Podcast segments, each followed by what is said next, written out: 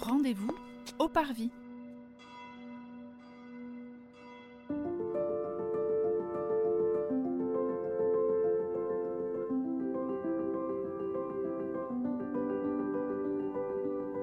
Bonjour et bienvenue dans ce quatorzième épisode de notre série de podcasts qui vous propose de découvrir les églises du diocèse de Nanterre à travers un regard à la fois historique, culturel et catéchétique. Aujourd'hui, nous sommes à Courbevoie, devant l'église Saint-Pierre-Saint-Paul.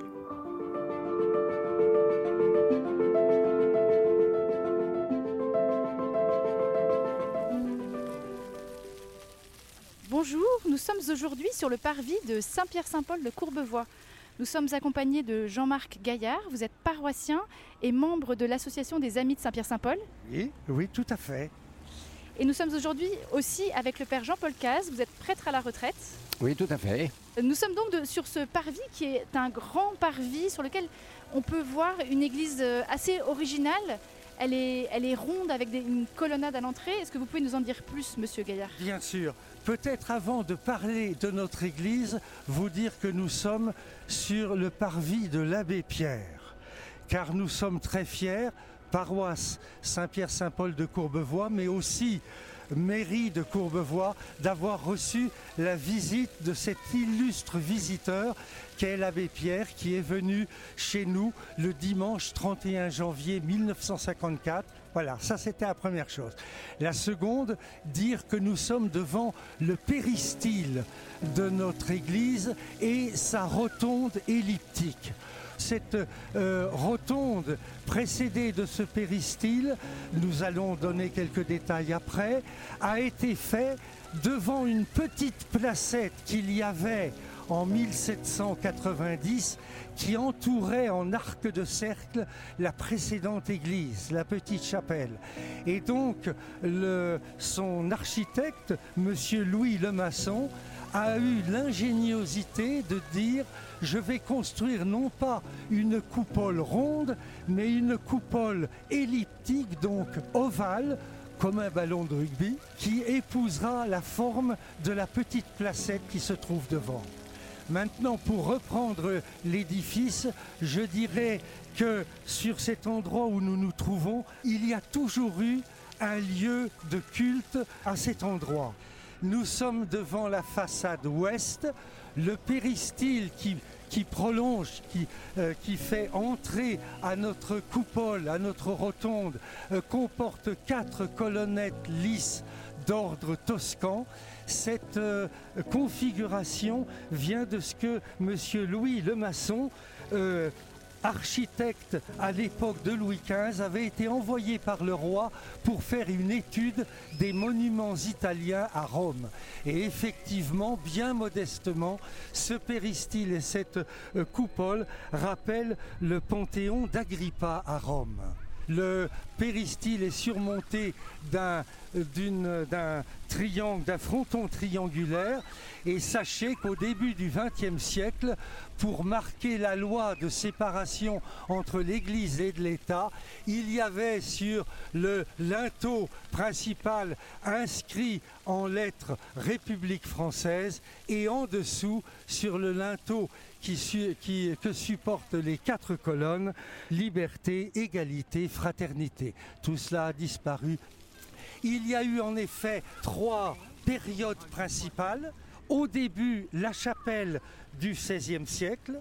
Ici, la, la rotonde construite pendant la Révolution française en 1790-1791.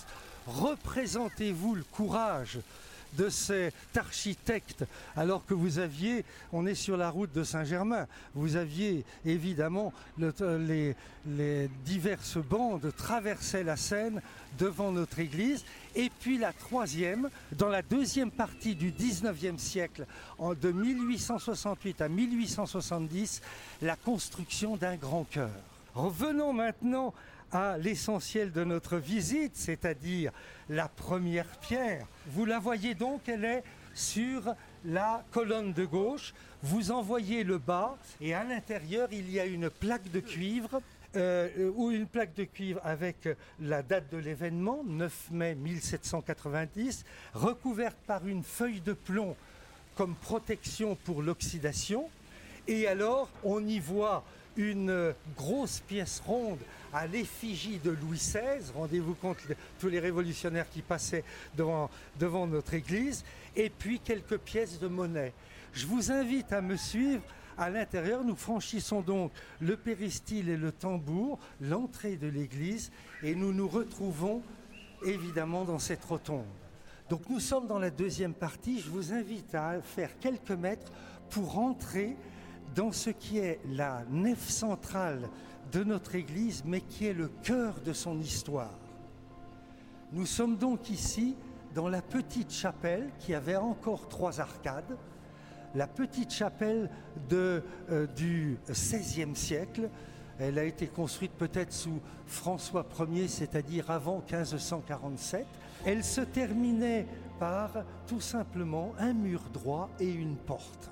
Donc cette chapelle au XVIIe siècle, un siècle après, a été euh, agrandie de deux chapelles latérales.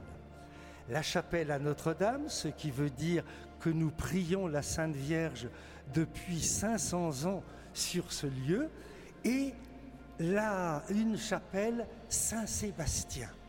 Pourquoi Saint-Sébastien? Parce qu'au XVIIe siècle, cette petite chapelle était devenue un lieu de pèlerinage. On venait y prier Saint-Sébastien pour le prier d'éloigner les épidémies. Et cette dévotion à Saint-Sébastien a été si ancrée dans, notre, dans cette petite chapelle que l'archevêque de l'époque, en 1670, a décrété que c'était lieu de pèlerinage et il a accordé à la chapelle de pouvoir s'appeler tout entière avec ses chapelles, chapelle Saint-Sébastien. La chapelle, comme nous sommes sous l'Ancien Régime, dépendait de la paroisse de Colombes, Saint-Pierre-Saint-Paul de Colombes, et cette paroisse de Saint-Pierre-Saint-Paul de Colombes dépendait euh, de l'abbaye de Saint-Denis. Arrive en 1769 un jeune prêtre normand fougueux, Pierre Hébert, qui était venu avec son frère et lui, sa petite famille, le frère de Pierre Hébert avec sa petite famille, s'installer à Paris. Et j'ai appris, même par des, des personnes, des historiens, qu'effectivement, il y avait des familles comme ça qui se déplaçaient. Déjà à cette époque, à Paris, on manquait de prêtres. Donc le père euh, Pierre Hébert vient de son lointain Cotentin et euh, il est précepteur d'une famille, les Montmerquet, qui sont si satisfaits de, ses services qu'il demande euh, au curé de Colombes, de Saint-Pierre-Saint-Paul de Colombes, monsieur l'abbé Béraud, de bien vouloir prendre comme vicaire euh, le père Pierre Hébert euh, comme desservant. Donc le père Pierre Hébert arrive 1769-1770, il voit sa petite chapelle dans un bien triste état, mais il, y avait surtout une toiture où il pleuvait les jours de, euh, de mauvais temps. Et donc l'abbé euh, Pierre Hébert n'a de cesse que sa chapelle devienne une paroisse pour qu'à ce titre, elle soit, elle soit dotée de plus de considération et qu'elle puisse être rénovée. Et donc, euh, au bout de 15 ans, il y parvient. Et donc, en 1784, notre euh, l'évêque euh, de l'époque, monseigneur Leclerc de Juigné, accède au souhait de Pierre Hébert et donc crée la paroisse Saint-Antoine de Courbevoie, qui est détachée, bien entendu, de la paroisse de Colombes. Et donc, il y a 238 ans, a été créée notre paroisse. À l'origine, la chapelle avait donc pour dénomination Saint-Sébastien, pour devenir Saint-Pierre-Saint-Paul une première fois au XVIIIe siècle, pour montrer son appartenance à la paroisse Saint-Pierre-Saint-Paul de Colombes. Elle prend donc le nom de Saint-Antoine lorsqu'elle devient paroisse en 1784, comme on vient de le voir. Quelques décennies plus tard, on lui rendra le nom de Saint-Pierre-Saint-Paul, qu'elle porte encore aujourd'hui. À la Noël 1788, une partie de la toiture droite, pas la jolie, le joli plafond en berceau que nous avons au-dessus de nous, donc s'effondre en partie sur les, fidèles. Et donc à ce moment-là, euh, le Pierre Hébert redouble d'énergie. Le seigneur Pierre-Jacques Thorin de Latane le soutient et le soutient aussi financièrement. C'est lui qui paiera les rénovations, va donc pourvoir aux rénovations de l'Église. Simplement, au milieu du 19e siècle, à partir de 1756, deux événements vont se passer. D'abord, l'architecte Perronnet va construire le pont de Neuilly à la place des bacs qui traversaient la Seine. C'est une très importante modification. Ça va apporter beaucoup d'habitants à Courbevoie. Et puis, le roi Louis XV décide qu'une de ces trois casernes de garde suisse, dont la maison mère était à Saint-Denis et à Rueil-Malmaison, il décide qu'elle sera construite à Courbevoie. Et donc, avec cet apport de, de personnes, il y a une notable augmentation de la population. Et il se trouve donc, il y a même des industries qui s'installent, comme par exemple les artisans blanchisseurs. Et donc, devant cet apport, euh, Pierre Hébert et Monsieur de Latane, Monsieur Thorin de Latane, conviennent qu'il faut non seulement réparer la voûte ou le plafond, mais aussi agrandir. Il faut, il faut appel à, l'architecte Chalgrin, je suis obligé de sourire. Donc il était en train de construire Saint-Philippe du Roule. Alors lui, il voulait raser la chapelle, il voulait raser toutes les rues avoisinantes, puis on lui a dit non, non, on ne construit pas une cathédrale, on voudrait simplement une église de paroisse. Et il voulait 59 000 livres pour nous, ça ne représente rien, mais c'était une somme énorme. C'est lui qui a construit également la base de l'arc de triomphe de la place de l'Étoile. Bon, donc on s'adresse, euh, ils s'adressent tous les deux à Monsieur Louis le maçon dont nous venons de parler sur le parvis, et c'est lui, architecte de Louis XV, architecte donc de la Maison royale des beaux-arts, qui va donc, qui est choisi et qui a, construit cette, euh, cette rotonde. Cette chapelle, elle a un aspect plus neuf qu'elle n'était, puisque tous les pilastres à nervures qui ont été apportés, ça a été fait au XIXe siècle. Je rappelle que les pilastres sont des ornements et non pas comme les piliers, n'ont pas de fonction technique. Et puis, il y a cette magnifique voûte à caisson fleuri qui a été rajoutée au XIXe siècle. Depuis cette chapelle, ce que je voudrais vous montrer, on franchit les âges, c'est ce bel orgue euh, qui a été euh, euh, inauguré vendredi 9 septembre 2011 par notre maire et 950 invités et béni par monseigneur Daucourt. De 1868 à 1870, un grand chœur est construit dans l'église. La Révolution est terminée et le Second Empire touche à sa fin. C'est une période de reconstruction pour l'Église de France tout entière, à qui la Révolution a coûté environ 15 000 églises et monastères dans le cœur, d'une manière horizontale, de gauche à droite. Vous avez d'abord une grande toile qui est monument historique et qui représente Saint Paul parlant devant les sages d'Athènes. Ensuite, une toile qui est marouflée, si je ne m'abuse, et représentant Saint Paul lui-même. Au milieu, le Christ en croix, ensuite Saint-Pierre, faisant le pendant à Saint-Paul, et face à la grande toile de Paul parlant à Athènes, vous avez une toile représentant la libération de Saint-Pierre au chapitre 12 des Actes des Apôtres. Alors, spirituellement parlant, ce qui est au cœur, parce que nous sommes dans une église, au-dessus de l'autel, vous avez le Christ en croix. De chaque côté de lui, vous avez Saint-Pierre-Saint-Paul, c'est-à-dire euh, les patrons de l'Église, bien sûr, mais les piliers de, de, la foi, ceux qui ont été les premiers témoins du Christ et qui nous parlent de lui. Et qui nous parlent de lui comment? Mais Qui nous parlent du Christ euh, devant les sages, les sages qui n'écoutent pas. Et Saint Paul, quand il écrira ensuite aux Corinthiens, dira euh, ce que Dieu a choisi, ce n'est pas la sagesse des hommes, et c'est la folie. La folie de Dieu est plus grande que la sagesse des, hommes, et cette folie de Dieu, c'est le Christ en croix. Et de l'autre côté, en face de, Paul qui parle aux sages d'Athènes, vous avez Saint Pierre qui est libéré, c'est-à-dire que Saint Pierre nous parle du salut.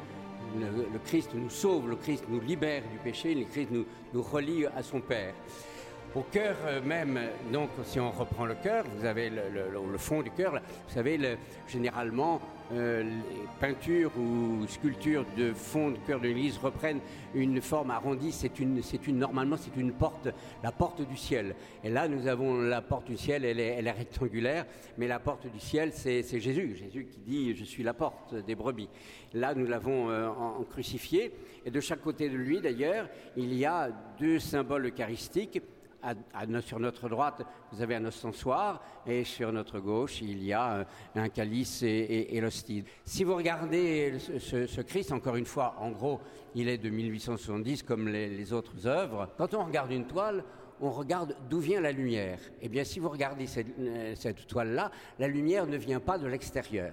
Elle pourrait peut-être venir de l'intérieur.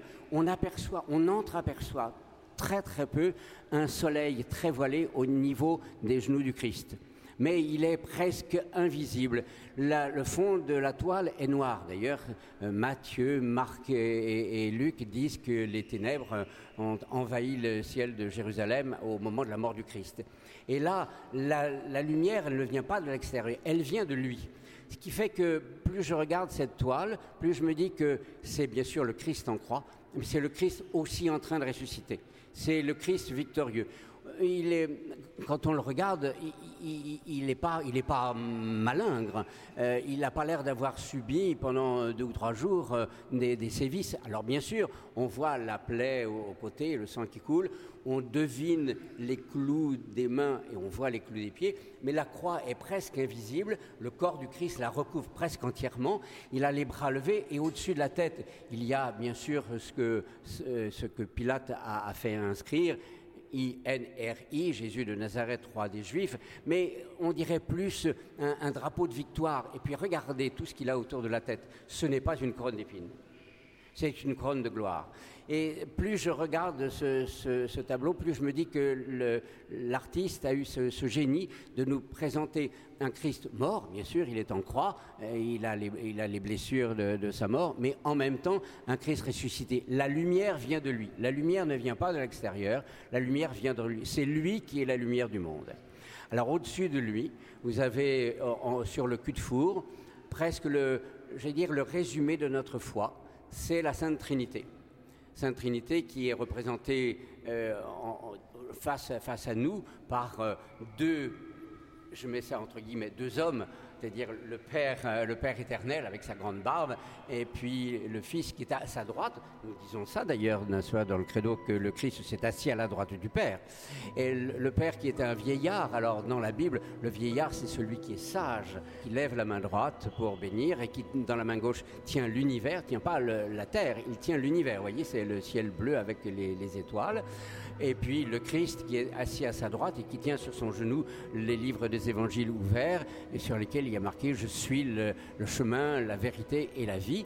Au milieu des deux, il y a la croix que tient, que tient Jésus, rappel de son, de son sacrifice, bien sûr, comme juste en dessous, la, toile qu'il représente en, croix.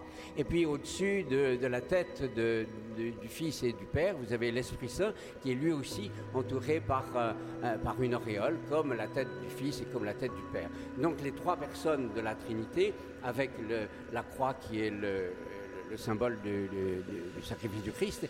Et entourant ces trois personnes, vous avez une guirlande ronde, le rond étant le signe de la perfection hein, dans, l'iconographie. Et sur cette couronne de banderole euh, ronde, vous avez les premiers mots du gloire à Dieu, c'est Gloria in excelsis Deo et in terra pax hominibus bone voluntatis, c'est-à-dire le rappel de la naissance du Christ. De chaque côté, vous avez deux anges, qui, deux anges turiféraires, c'est-à-dire qui tiennent des encensoirs. Et puis on ne les voit pas, mais vous avez euh, deux petites, euh, de chaque côté, deux petites euh, banderoles qui représentent les quatre évangélistes. Si vous avez le temps de venir, venez et prenez votre temps de regarder. Vous vous assiérez, vous regarderez. Et euh, quand on regarde une peinture, il faut rester longtemps devant parce qu'on découvre des tas, des tas, des tas de choses. Alors venez et puis regardez et remplissez-vous les yeux et le cœur de, de ces fresques-là. Remplaçant d'anciens vitraux détruits lors du bombardement du 15 septembre 1943, les vitraux actuels ont été réalisés par l'artiste Jacques Le Breton et le verrier Brunner et ont été posés en 1957.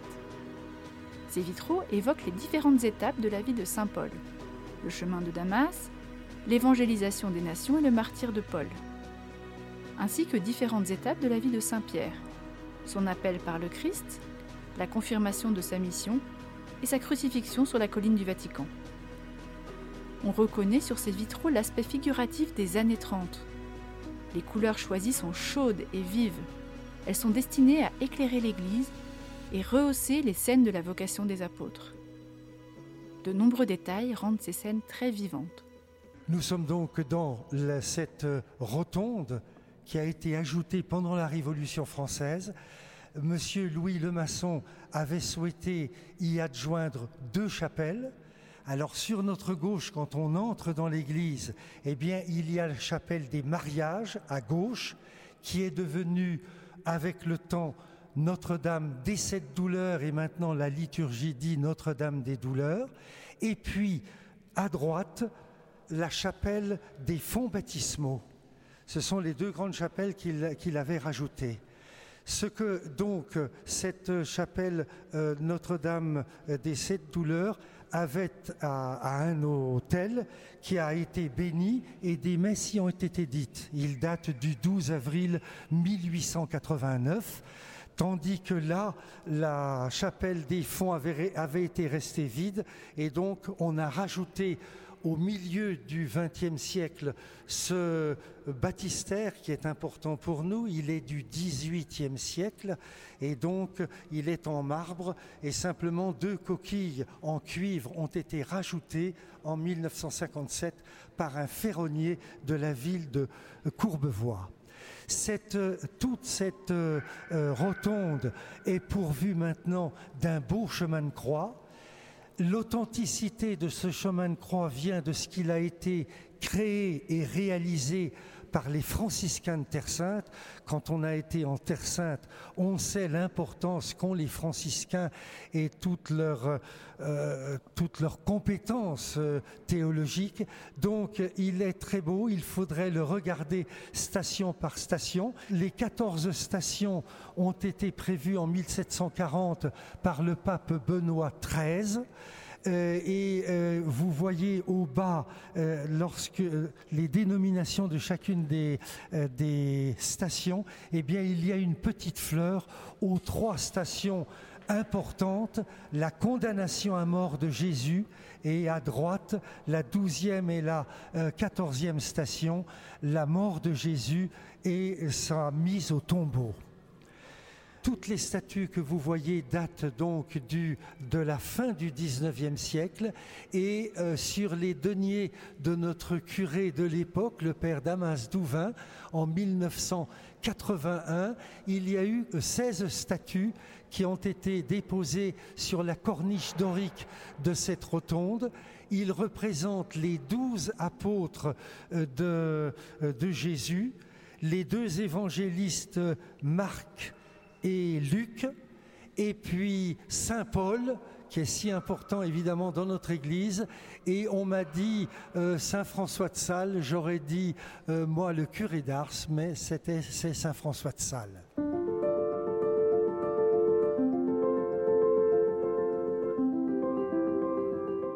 Il y a encore beaucoup de choses à voir dans cette église, ne serait-ce que deux grandes toiles, une de Saint Paul et une de la Sainte Famille qui va traverser le canal de Suez, si je puis dire. Voilà, qui sont monuments. Et puis il y a aussi, alors là, ça, ça demanderait une visite à soi tout seul. Dans la sacristie, il y a un chapier qui est un meuble très très rare. Je n'en avais pas vu beaucoup. Dans les grandes cathédrales, il y en a, mais vous voyez, Saint-Pierre-Saint-Paul, il y en a une. Un chapier. Alors il faudra voir quelle est la forme de, ce, meuble, avec qui contient plusieurs chapes.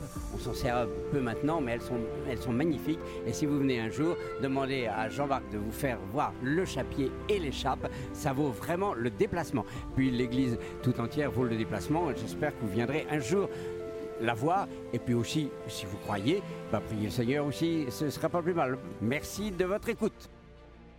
Merci pour votre écoute. Nous espérons que vous avez apprécié de parcourir avec nous l'église Saint-Pierre-Saint-Paul de Courbevoie. N'oubliez pas de vous abonner pour être informé des nouvelles publications et de partager ce podcast autour de vous. Nous vous donnons rendez-vous très bientôt pour un nouvel épisode de Rendez-vous au Parvis.